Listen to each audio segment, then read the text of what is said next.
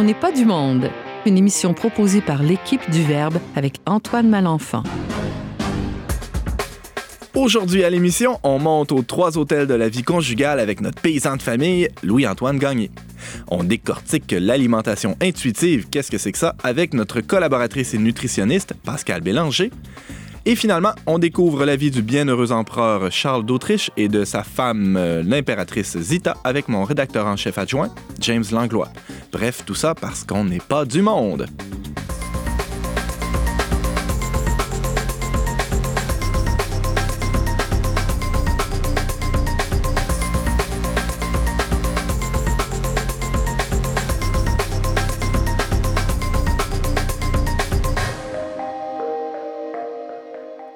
Bonjour à tous et bienvenue à votre magazine culturel catholique. Ici Antoine Malenfant qui va être avec vous pendant la prochaine heure, très bien accompagné encore une fois de mon grand collègue, euh, grand quand même, 5 pieds 10, 5 pieds 11 à peu près. Quand tu te déplies le dos, surtout James Langlois. Salut James. Salut. Et Pascal Bélanger, toute de rouge vêtue pour nos auditeurs qui ne voient pas euh, ton chandail, c'est... Euh, c'est printanier, quoi. salut. salut. Un Et plaisir. Louis, un plaisir pour tout le monde. Et Louis-Antoine Gagné, salut. Yeah, bonjour Antoine. Alors, Louis-Antoine, euh, d'habitude, tu viens nous parler d'agriculture, tu viens nous parler de, de canards, de l'Union paysanne, de toutes sortes d'enjeux qui entourent l'alimentation et l'agriculture au Québec. Mais là, on change de thème un peu. Euh, tu nous parles d'une catéchèse que tu as déjà entendue euh, il y a de cela plusieurs années. Oui, hein? exactement. Ben, en fait, on me sort vraiment de ma zone de confort aujourd'hui avec ce sujet imposé, dont je blague. Euh, mais c'est vrai qu'on me sort de ma zone de confort. On va parler des trois hôtels de la vie chrétienne pour une vie de famille chrétienne, dans le fond. Attends, les trois hôtels, c'est le, le Radisson, le Hilton et, Et le. Sheraton. Exactement. non, c'est pas hôtel avec un H, c'est hôtel A-U-T-E-L. Euh, en fait, c'est un euh, mobilier liturgique à un hôtel. Euh, Pour, euh, selon Wikipédia. oui, c'est ça. T'as Euh, fait tes recherches, bravo. Oui, ben oui, ben oui. Mais ma recherche s'arrête là. Après ça, je vais vous- beaucoup plus parler là, de, de mon vécu, dans le fond, quand j'avais reçu cette catéchèse sur les trois hôtels de la vie chrétienne. Donc, Replaçons-nous dans le temps. ouais, euh, Reculons de plusieurs années. Ouais, une dizaine, peut-être? euh, 10, 10, 11 ans. Euh. Ma femme me corrigerait si elle était là, mais on- allons-y pour, pour 10 ans de mariage. Euh, donc, qu'est-ce que c'est les trois hôtels de la vie chrétienne, la vie de la famille chrétienne? C'est vraiment une catéchèse qui m'a touché et, et je ne suis pas vraiment euh, le, le- le plus théologien là, de- de- du groupe. Donc, je vais y aller beaucoup plus avec une approche familiale et euh, quotidienne de, de ces trois hôtels-là. Donc, le, le premier hôtel, c'est la, la table à manger, hein, la, la cuisine dans la famille. Donc là, on se rapproche de ta zone de confort. Exactement. Où est-ce qu'on mange? C'est là que je me sens bien. Et, et l'autre endroit où je me sens bien, c'est dans mon lit. Donc, c'est le deuxième hôtel, le, le lit conjugal. Et le troisième hôtel, ben, c'est évidemment l'hôtel, euh, la table eucharistique à l'église. Donc, dans no- notre époque actuelle, dans notre société où les médias sociaux, les technologies sont omniprésentes, je trouve que cette catéchèse-là prend tout son sens pour protéger la vie de couple et aussi, euh, par la fait même, la famille. Si on parle d'hôtel, c'est qu'on parle d'une. Euh, ben, traditionnellement, en fait, dans toute la culture juive, la culture chrétienne aussi, c'est l'hôtel, c'est l'endroit où, se on, peut se rencontrer, où on peut, euh, oui, rencontrer Dieu carrément. euh, c'est un lieu de rencontre. Exactement, exactement, oui. Ben, prenons par exemple la, table dans nos vies de fous, qu'on est, qu'on est pressé. Il arrive souvent qu'on mange pas en même temps que les enfants. C'est beaucoup plus aussi pour mieux manger, avoir un souper de meilleure qualité, un souper tête à tête avec notre femme. Mais on va souvent faire manger les enfants, des petites nouilles rapides, on va se faire un bon repas. Ben, dans cette catéchèse-là, il est déconseillé parce que le, repas familial, c'est le cœur de la famille. C'est probablement, dans la plupart des familles, le seul endroit où on est capable de réunir toute la famille pendant plus de cinq minutes consécutives.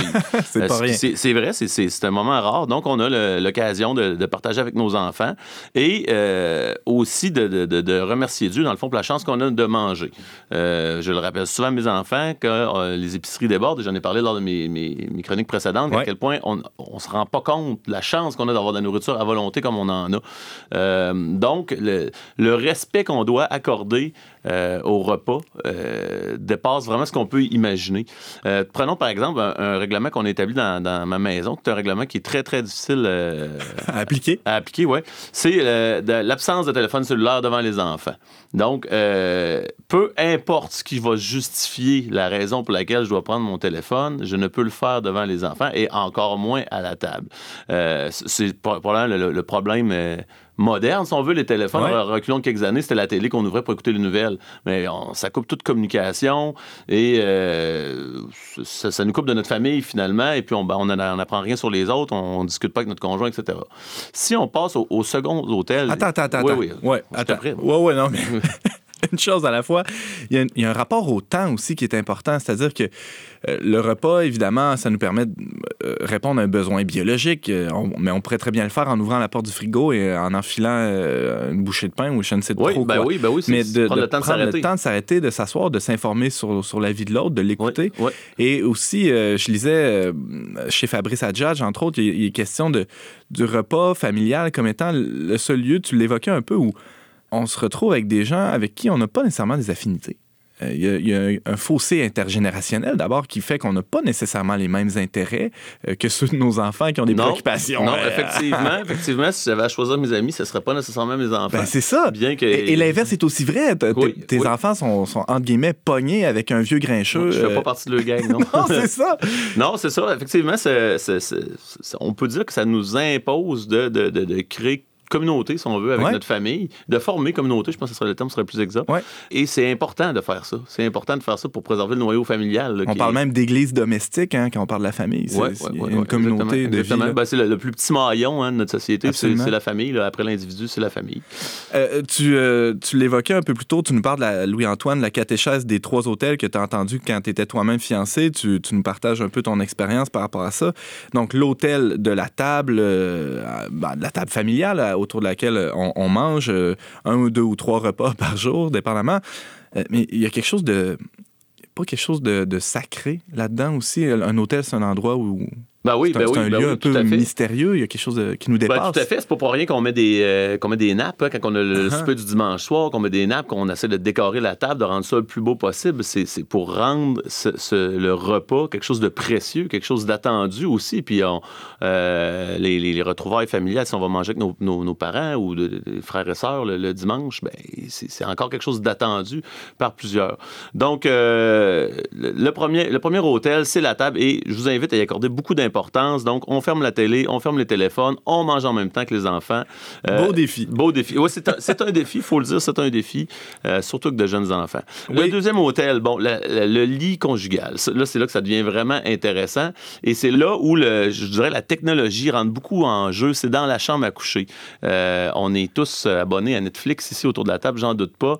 Et c'est donc agréable d'écouter une petite série avec notre femme le soir sur l'oreiller et de s'endormir sans faire l'amour euh, sur Netflix, jour après jour euh, et semaine après semaine et mois après mois. Et Parce que ces séries-là sont, entre guillemets, addictives. On, on devient dépendant. on veut continuer la prochaine, le, le prochain épisode. On regarde ça sur notre ordinateur portable et on, finalement, on oublie qu'il y a quelqu'un à côté de nous. Exactement.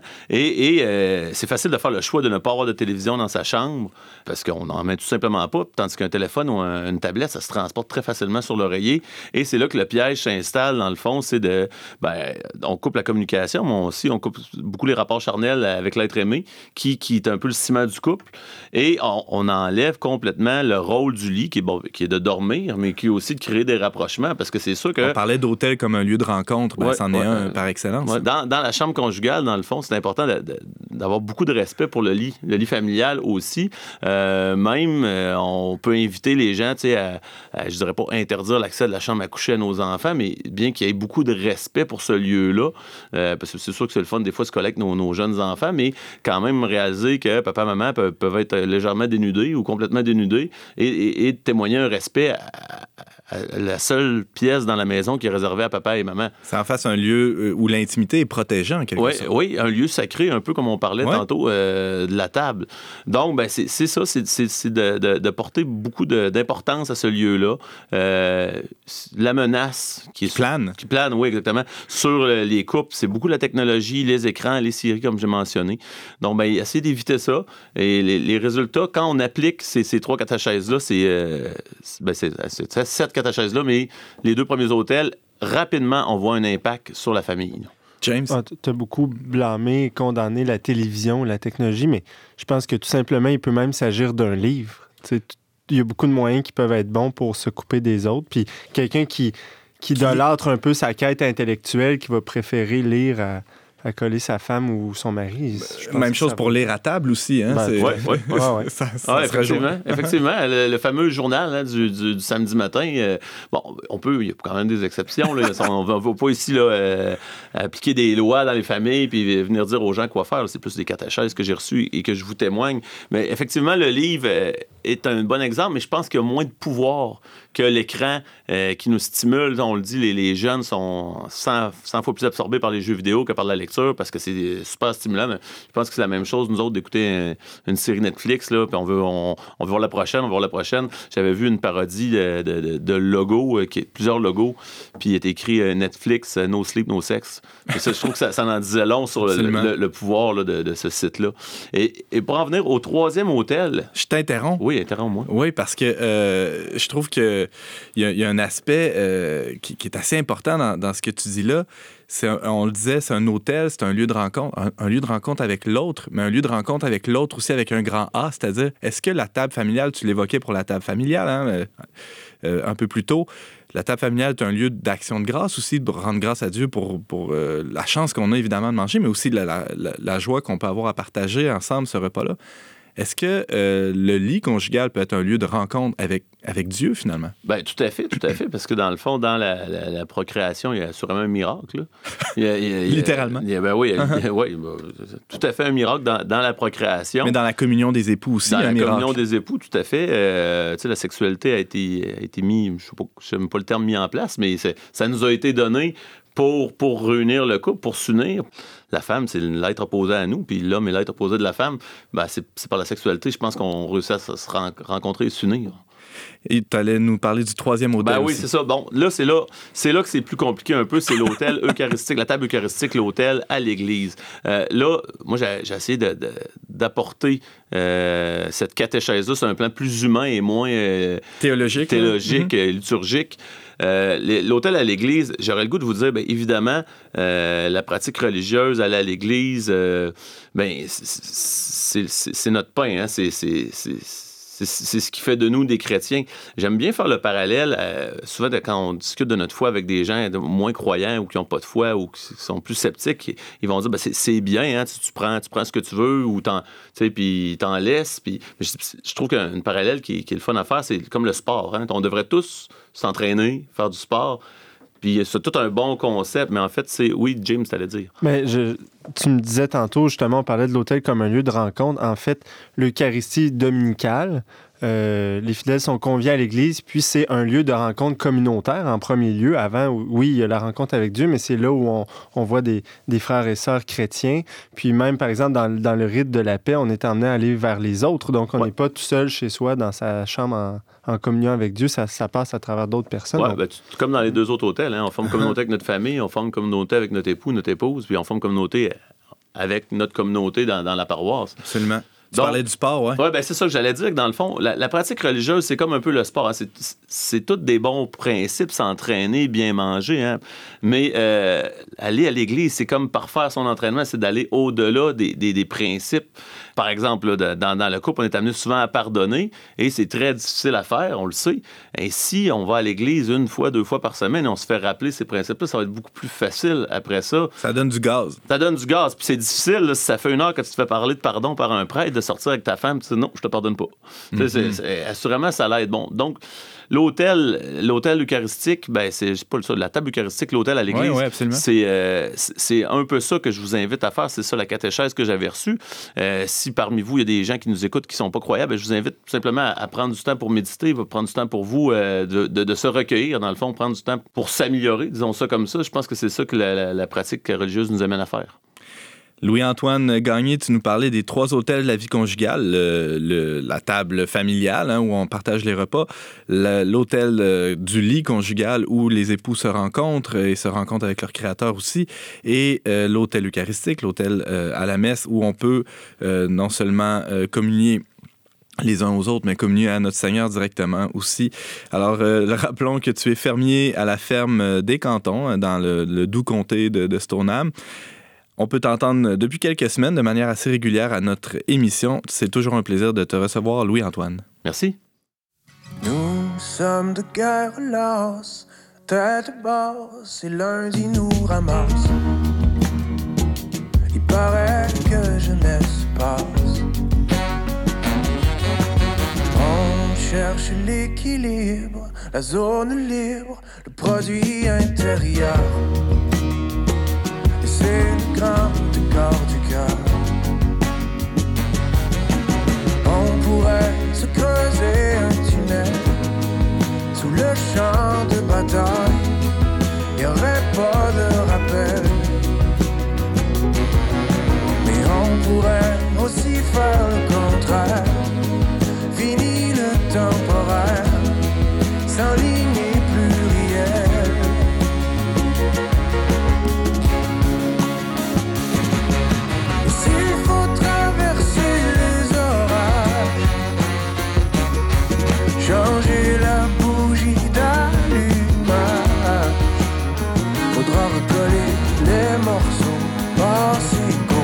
Chantera pas ça à la radio.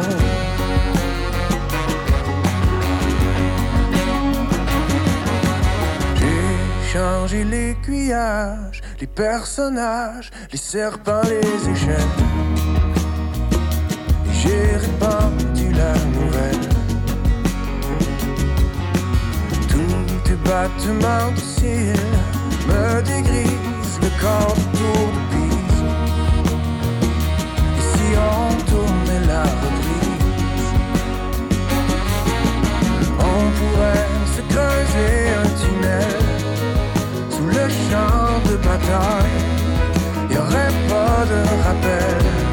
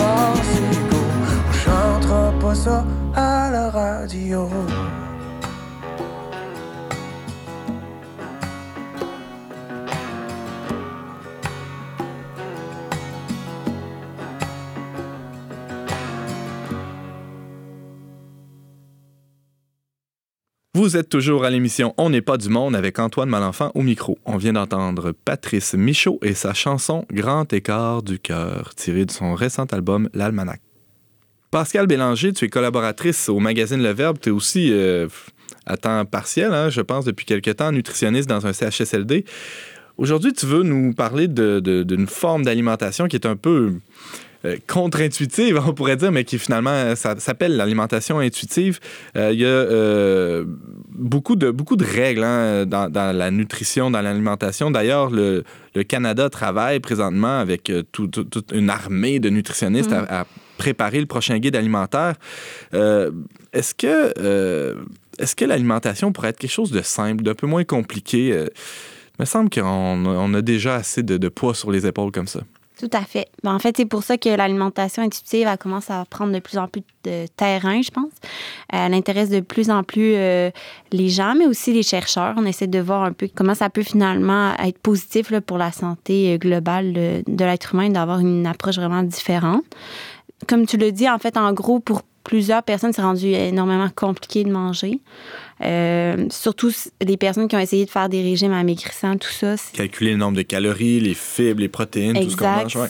Ça devient vraiment euh, euh, euh, difficile de savoir quoi manger, quand manger, quelle quantité. Puis on dit, bon, justement, que ça, ça devient finalement associé à plein de comportements négatifs ou plein, plein de, de sentiments négatifs aussi, une espèce de contrôle des, des portions, une privation. Parfois même aussi, l'apparition de, de- de ce qu'on pourrait appeler une pathologie de l'alimentation qui s'appelle l'orthorexie, hein, Exactement. Ça, ça en est clairement un peu une conséquence. qui est là, de, de, de, trop- de Ça, vouloir trop bien vraiment. manger. hein. Exactement. C'est quand euh, finalement manger sainement devient euh, Obsessionnel. obsessionnel. Exactement. Euh, donc, c'est ça, je disais, les sentiments négatifs, en fait, ça peut être aussi finalement toujours euh, un combat entre qu'est-ce que j'ai le droit, qu'est-ce que je peux, qu'est-ce qui est autorisé finalement. Et puis, il y en a beaucoup qui vivent sur- beaucoup d'échecs dans ce, ce pattern-là. Fait que, Ouais. euh, on peut clairement le voir que finalement, le plaisir de manger, on le retrouve plus. Quand on, quand on voit l'alimentation comme ça, ça devient stressant, angoissant. Donc, tout sauf c'est tout sauf un acte convivial. Euh, donc, l'alimentation intuitive vient répondre à ça. C'est un contrepas positif à tout ça, euh, à cette vision-là là, négative de l'alimentation. C'est vraiment une approche complètement différente. Complètement. En Euh, quoi? En quoi? Ben, en fait, il s'agit davantage de manger selon ses sens que selon sa tête, c'est-à-dire de se laisser plus guider par la sagesse du corps. En gros, là, on définit l'approche euh, ben, de l'alimentation intuitive comme vraiment une approche qui considère les signaux de faim et de rassasiement comme un peu les ré- euh, nos régulateurs pour notre prise alimentaire. Donc, au final, quand tu, tu, tu te reconnectes sur tes signaux de faim et de satiété, ben, sur faut les être attentif à- aux signaux que notre corps nous envoie. C'est ça. À l'écoute des messages que ton corps t'envoie, ben, là, tu vas être capable de dire ben, est-ce que là, c'est le moment de manger? Ou là, c'est peut-être le moment d'arrêter de manger? Puis de trouver finalement la quantité de nourriture que tu as besoin. Puis quand c'est vraiment oui, c'est une bonne chose de, de manger. James? C'est comme l'autre fois, euh, je sais pas pourquoi, là, j'avais l'impression que ça faisait une couple de jours, j'avais pas mangé de choses sucrées ou grasses. J'avais peut-être mangé léger. Puis là, j'avais une rage une journée. Là, j'avais, j'avais le goût de manger là, un gros repas de gras. De, je, je sais pas, puis là, il y a quelqu'un qui me dit Ah, euh, ben, c'est peut-être parce que tu pas assez mangé dans les derniers jours. Puis là, j'ai dit Ouais, dans le fond, c'est, c'est vrai. Est-ce que ça serait un exemple Ça d'alimentation? serait un bon exemple. oui.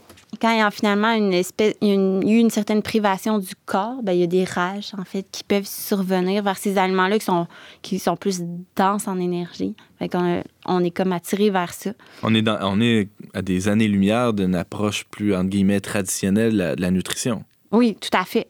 Parce qu'en fait, euh, ce qu'on veut avec la- l'alimentation intuitive, c'est vraiment développer une relation plus harmonieuse avec la santé, avec le corps, avec les aliments.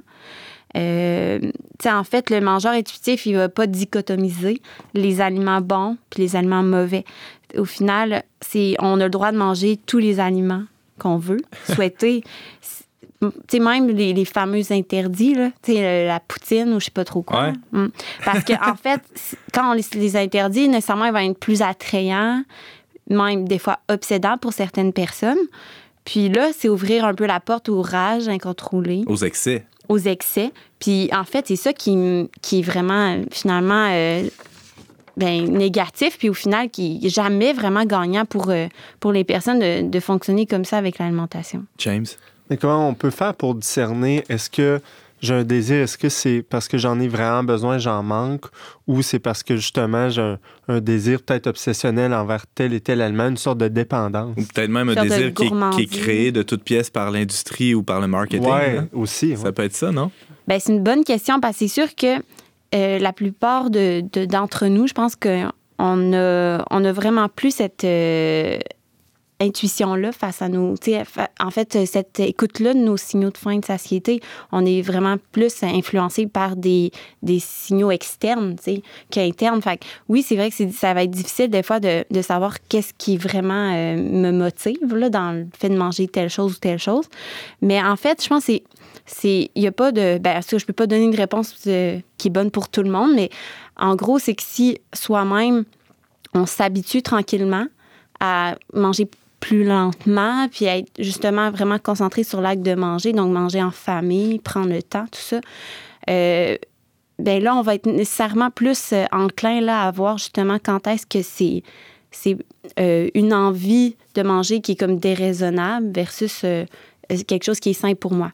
Puis on, on dit aussi que, en fait, la faim, c'est une faim qui est générale normalement. Quand on a faim, on a faim pour manger n'importe quoi. Quand on a vraiment envie de quelque chose de spécifique, c'est pas vraiment de la faim. Donc ça, ça peut être quelque chose qui nous guide aussi. Là. Si j'ai vraiment envie de manger une barre de chocolat, c'est pas parce que j'ai faim nécessairement. Donc ça, c'est euh, euh, ça peut être une clé. Là. Mais est-ce que ça repose sur des, euh, des recherches ou des données euh, comptabilisé de manière scientifique. C'est ce que tu nous avances là ou c'est plus du, Oui. du- du niveau de l'hypothèse ou de. Oui, ben, tu pourrais peut-être me demander est-ce que ça marche, est-ce que comme approche, est-ce que ça, est-ce que ça fonctionne? Ouais. Ben oui, ça, je pense que de plus en plus, comme je disais, il y a des études là, qui, qui sont qui, euh, qui se questionnent sur l'alimentation intuitive. Puis notamment, là, en 2014, il y, a, il un article scientifique qui a révélé que les personnes qui, adoptent l'alimentation intuitive sont moins touchées par l'obésité. Ils ont souvent aussi adoptent une, alimentation qui est de meilleure qualité. Euh, puis aussi, c'est intéressant, les, les recherches ont souligné là, pas mal de façon générale que de façon systématique, il y a un lien positif entre l'alimentation intuitive puis la santé euh, psychologique. Ah ouais. Donc, oui, c'est que, c'est quelque chose qui est assez prouvé. Euh, il y a de plus en plus de nutritionnistes qui utilisent cette approche-là dans leurs interventions. Euh, il y a no- notamment aussi le, le groupe Équilibre euh, qui offre un- une approche que ça s'appelle choisir de maigrir avec un point d'interrogation. Puis ça favorise justement un retour à l'alimentation intuitive. Donc, c'est vraiment une approche qui, est- euh, qui s'appuie sur des données probantes. Là. Donc, Si moi, demain matin, je veux commencer à faire euh, un anti-régime, en quelque sorte, on pourrait appeler ça comme ça, euh, de, de- de nutrition euh, intuitive, d'alimentation intuitive, est-ce que, est-ce que je peux faire ça tout seul ou est-ce que je dois euh, engager une nutritionniste pour m'accompagner là-dedans? Comment ça marche? Ben, en fait, c'est sûr, on peut, si on, ça nous intéresse, lire sur cette approche-là. Il y a beaucoup de documentation, vraiment. C'est intéressant de lire dans les, dans les internets. Euh, puis d'abord, c'est une première réflexion personnelle là-dessus, parce que c'est- on est tous touchés par l'alimentation. On peut se questionner sur nos propres comportements, tout ça. Mais c'est sûr que si on a des préoccupations importantes face à l'alimentation, nous-mêmes, on, on vit un certain euh, combat, on pourrait dire, qui est un peu malsain parfois. Euh, ben, je pense que la, la- meilleure chose, c'est oui, c'est d'être accompagné par une nutritionniste parce que c'est une professionnelle qui est vraiment formée pour guider, guider des, euh, des personnes dans leur démarche, les accompagner. Puis, euh, puis en fait, là, comme je vous disais, la plupart des nutritionnistes, on peut choisir, c'est un peu comme on peut choisir son psychologue aussi, mais la plupart des nutritionnistes adoptent cette vision-là de l'alimentation intuitive. Donc, si ça vous parle, ben, c'est quelque chose que vous allez avoir de la facilité à, à trouver cet encadrement-là. Il y a notamment une nutritionniste très intéressante. Vous pouvez visiter sa page Facebook, Karine Gravel. euh, Elle, sera une maître dans l'approche intuitive. Elle est à Québec aussi. euh, Donc, elle, elle offre aussi des, consultations privées. Donc, c'est vraiment intéressant de voir parce que de voir ce qui se fait parce que de plus en plus, là, on sent que c'est un nouveau tournant dans le domaine de la nutrition. Ça voudrait donc dire que les régimes, de la manière traditionnelle dont on les, a conçus, on les a euh, pensés, c'est- out tout ça? Ouais, les diètes, là, oui, amaigrissantes. Ah ouais, euh, carrément, tu dirais oui. Oui, oui, oui, parce qu'en fait, ça marche juste pas.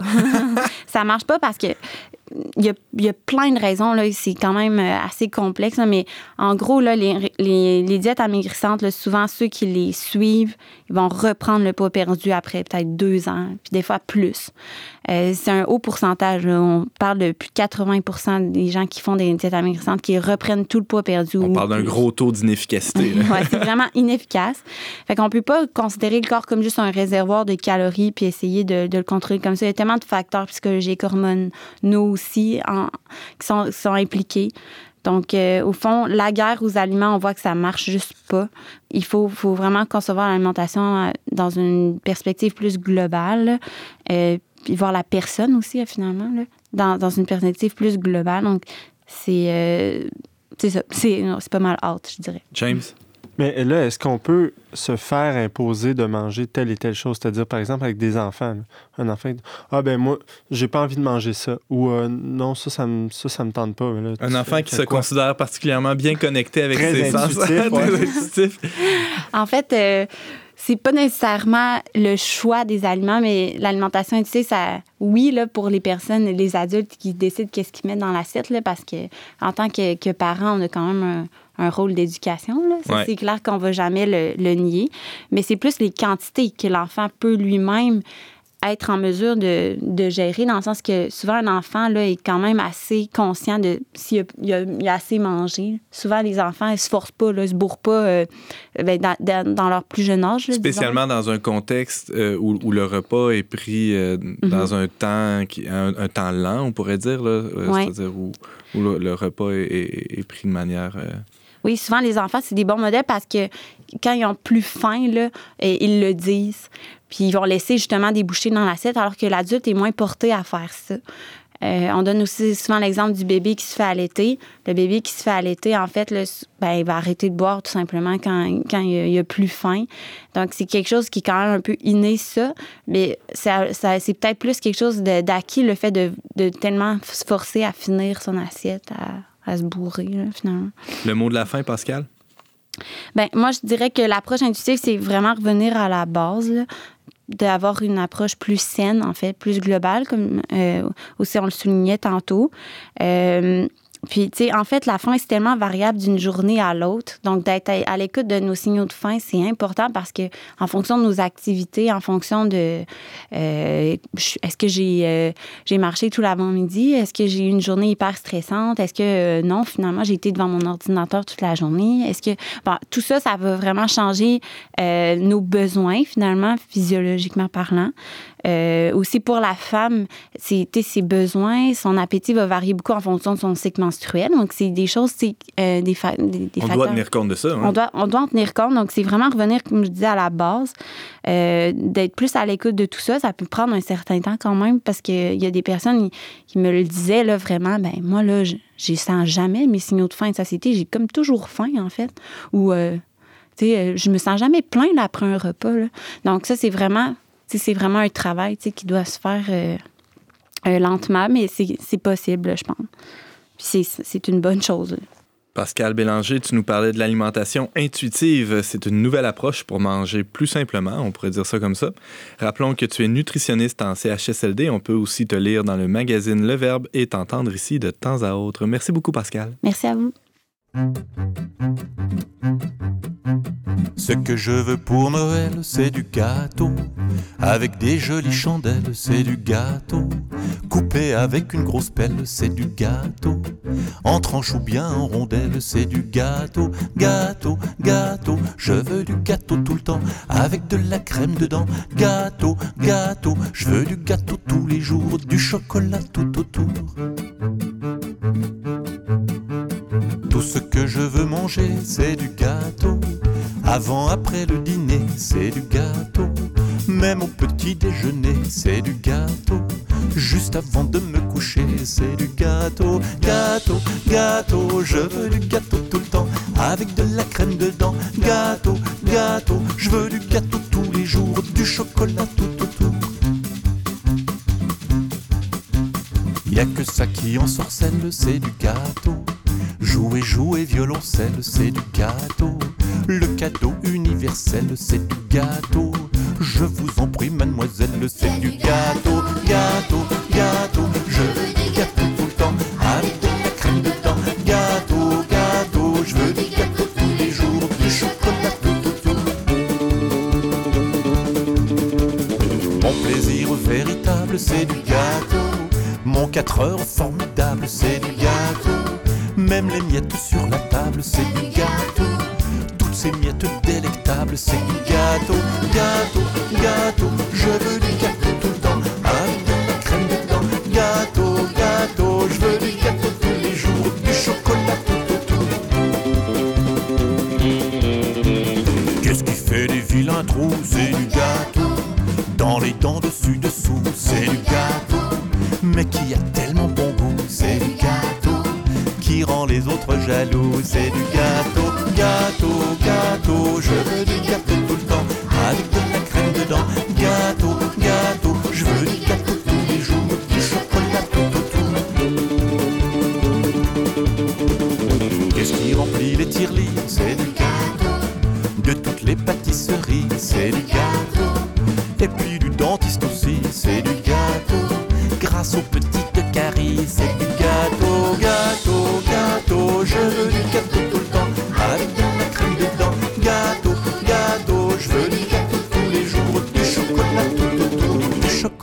Tout autour. Vous êtes toujours avec Antoine Malenfant au micro dont n'est pas du monde. On vient d'entendre Henri Dess. Eh oui, croyez-le ou non, on vient d'entendre Henri Dess et sa chanson Gâteau, tirée de son album Gâteau, volume 15. James Langlois, on vient d'entendre une chanson d'Henri Dess sur les ondes dont n'est pas du monde. Ben, c'est quand même, euh, j'avoue que mon choix était peut-être un peu osé, mais je trouvais que ça, ça faisait un bon écho euh, à la chronique euh, précédente euh, sur l'alimentation. Mais bon, tu as le droit de ne pas être d'accord. hein. Non, non, mais je suis d'accord, ça, ça joue souvent cette chanson-là euh, dans la voiture avec les enfants. Parce qu'il faut le dire que c'est un musicien pour enfants. Oui. Mais au niveau musical, c'est vraiment créatif. Ah Ah, oui, ouais, c'est très fort. de, de haute voltige. James Langlois, tu es rédacteur en chef adjoint au Verbe. Euh, il y a quelques semaines de ça, hein, le 10 mars euh, dernier, tu euh, assistais à une conférence de l'historien journaliste euh, Jean Sevilla, qui était de passage au Québec pour nous, parler de bah, divers sujets. Il assistait au colloque de la guérison de la mémoire le lendemain, toujours à Montréal, mais le vendredi soir, il donnait un- une conférence sur un personnage assez intéressant, assez mystérieux, un personnage passionnant, Zita d'Autriche. James, tu assisté à la conférence. Dis-nous donc un mot de, de ce que tu as entendu. Je vais vous en dire plusieurs. Euh, je vais essayer de, de- d'être fidèle un peu à, à la manière dont Jean Sevilla lui-même a, a- a rendu compte de la vie de, de ce personnage, de ce grand personnage, même si je vais faire un, je vais brosser un portrait en 15 minutes, c'est pas évident. Et Pour, parler de une- toute une vie qui est une longue vie. hein. Une vie, vous allez voir, qui est fascinante. Et moi, je suis sorti de cette conférence-là totalement emballé par cette histoire. C'est un peu un, un avant-goût aujourd'hui de ce qu'on va pouvoir euh, vous donner dans le verbe, le numéro de, de- de- d'été. Donc, euh, À partir de juillet prochain. à partir de juillet. D'abord, Jean Sevilla, pourquoi lui s'intéresse à la vie de, de- de la famille impériale d'Autriche? Bonne question. Je lui ai d'ailleurs moi-même posé la question à la fin de la conférence. T'as pas parce fait que ça? J'ai fait ça. euh, parce que je suis allé là, bon, en toute curiosité. Et euh, je me suis dit, pourquoi il s'est intéressé à ça, lui, en tant que journaliste et tout. Et euh, il, m'a expliqué que il avait, durant sa vie, il faut dire, il a fait à peu près 70 séjours en Autriche. Depuis sa, tendre enfance, euh, euh, ses parents l'ont, en- l'ont emmené là, souvent en vacances. Je crois, si je me rappelle bien, son père, en tout cas, était dans, dans l'armée, donc euh, ça fait partie de l'histoire un peu européenne, hein, l'Empire d'Autriche-Hongrie. euh, J'aurai l'occasion de vous en parler un peu plus. Et euh, donc, lui, il, a toujours, il est considéré un peu comme un ami de l'Autriche. Euh, il, a écrit d'ailleurs deux livres, un qui s'appelle Le Chouan du Tyrol, et il a écrit deux livres, dont un sur l'impératrice Zita qui s'appelle Impératrice Courage, et l'autre sur son mari Charles Ier, le dernier empereur Charles d'Autriche. Donc, euh, c'est vraiment euh, un homme. Et il faut le dire, lui, euh, Jean Sevilla, c'est un, c'est un catholique. Et, euh, je- Il ne s'en cache pas du tout. Non, il ne s'en cache pas. travaille au Figaro, je pense. Exactement. Rédacteur en chef adjoint. Quel beau titre. James, toi qui es aussi rédacteur en chef adjoint, mais au Verbe et non au Figaro, commençons par le début. Zita d'Autriche, euh, même si euh, bon, elle, a- elle a reçu euh, sa couronne d'Au- d'Autriche, c'est pas une Autrichienne d'origine. Non, elle, elle a reçu sa couronne euh, par le, par le fait même qu'elle était mariée à Charles. Donc, euh, mais je vais commencer un plus par parler d'elle parce qu'elle a vécu beaucoup plus longtemps. Puis ça va nous emmener par le fait même à parler de son mari. Donc, de fait, elle est née, euh, c'est une Italienne. Elle vient de, la dynastie des Bourbons-Parme. Le Bourbon-Parme, c'est une dynastie italienne qui a pris fin euh, avec euh, l'unification de l'Italie vers la, fin du 19e siècle. Donc, son père, Robert de Parme, était le dernier duc régnant sur le duché de Parme. Et elle vient d'une famille, elle est la 17e de cette famille-là. Une famille qui est catholique, qui, qui a grandi, elle-même a grandi dans la foi. Et euh, elle a fait son premier séjour, euh, d'ailleurs, au monastère Sainte-Cécile de Solesmes, en France, à l'âge de 7 ans. Probablement durant, on ne connaît pas les détails, probablement durant un voyage avec euh, ses parents. Mais euh, j'aurai l'occasion de revenir sur ce, sur, sur ce détail important parce que Solesmes, on le sait, Solesmes, c'est une des grandes abbayes d'Europe. Et euh, donc, Sainte-Cécile, qui est la, la version féminine de l'autre, euh, vers- qui est le versant masculin. Elle a fait un séjour à, à, à peu près à l'âge de 7 ans. Quelques années plus tard, euh, vers les 15 ans, 15-20 ans, elle va rendre visite au pape euh, Pie X. Et euh, le pape Pie X lui prédit qu'elle va épouser l'héritier au trône euh, d'Autriche-Hongrie.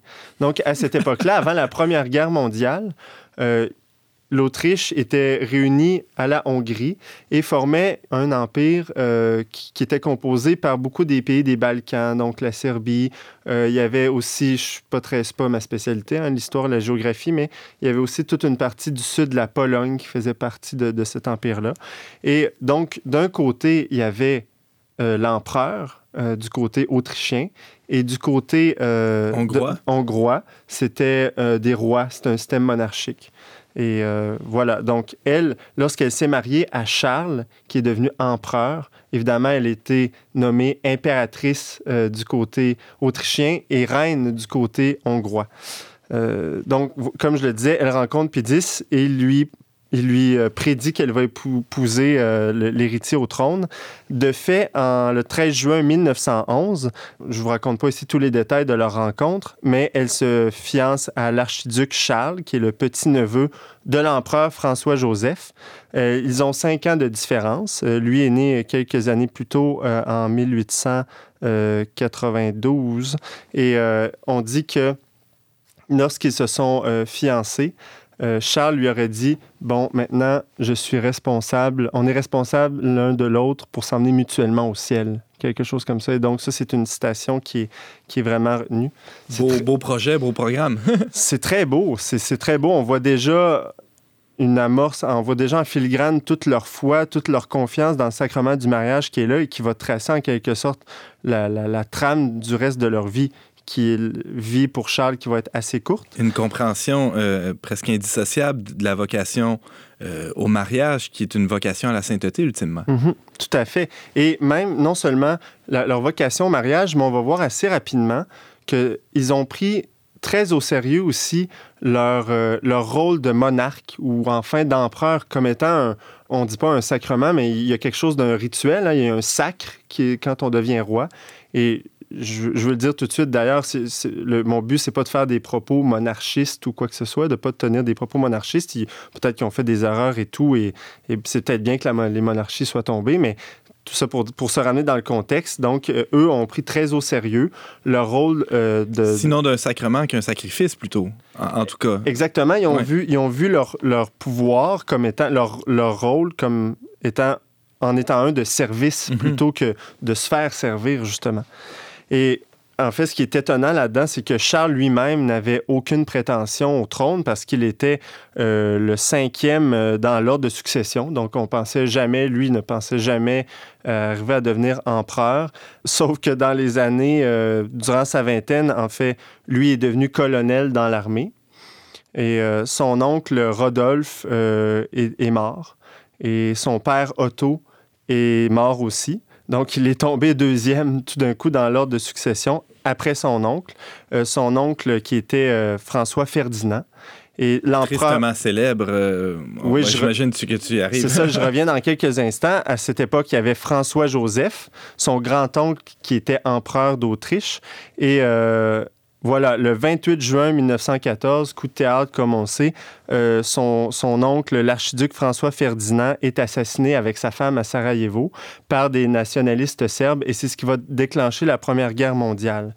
Euh, son grand-oncle, qui est empereur à l'époque, François-Joseph, commence à tomber malade et euh, Charles est emmené en Autriche, à Vienne, et comme déclaré par forfait empereur. Donc, il devient empereur à 27 environ à 27 ans.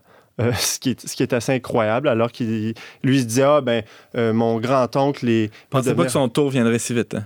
Non, puis il se dit avec ma femme, on a le temps de se préparer, peut-être que Mhm. je vais être empereur dans 20 ans, mais là, du jour au lendemain. euh, donc, c'est ça.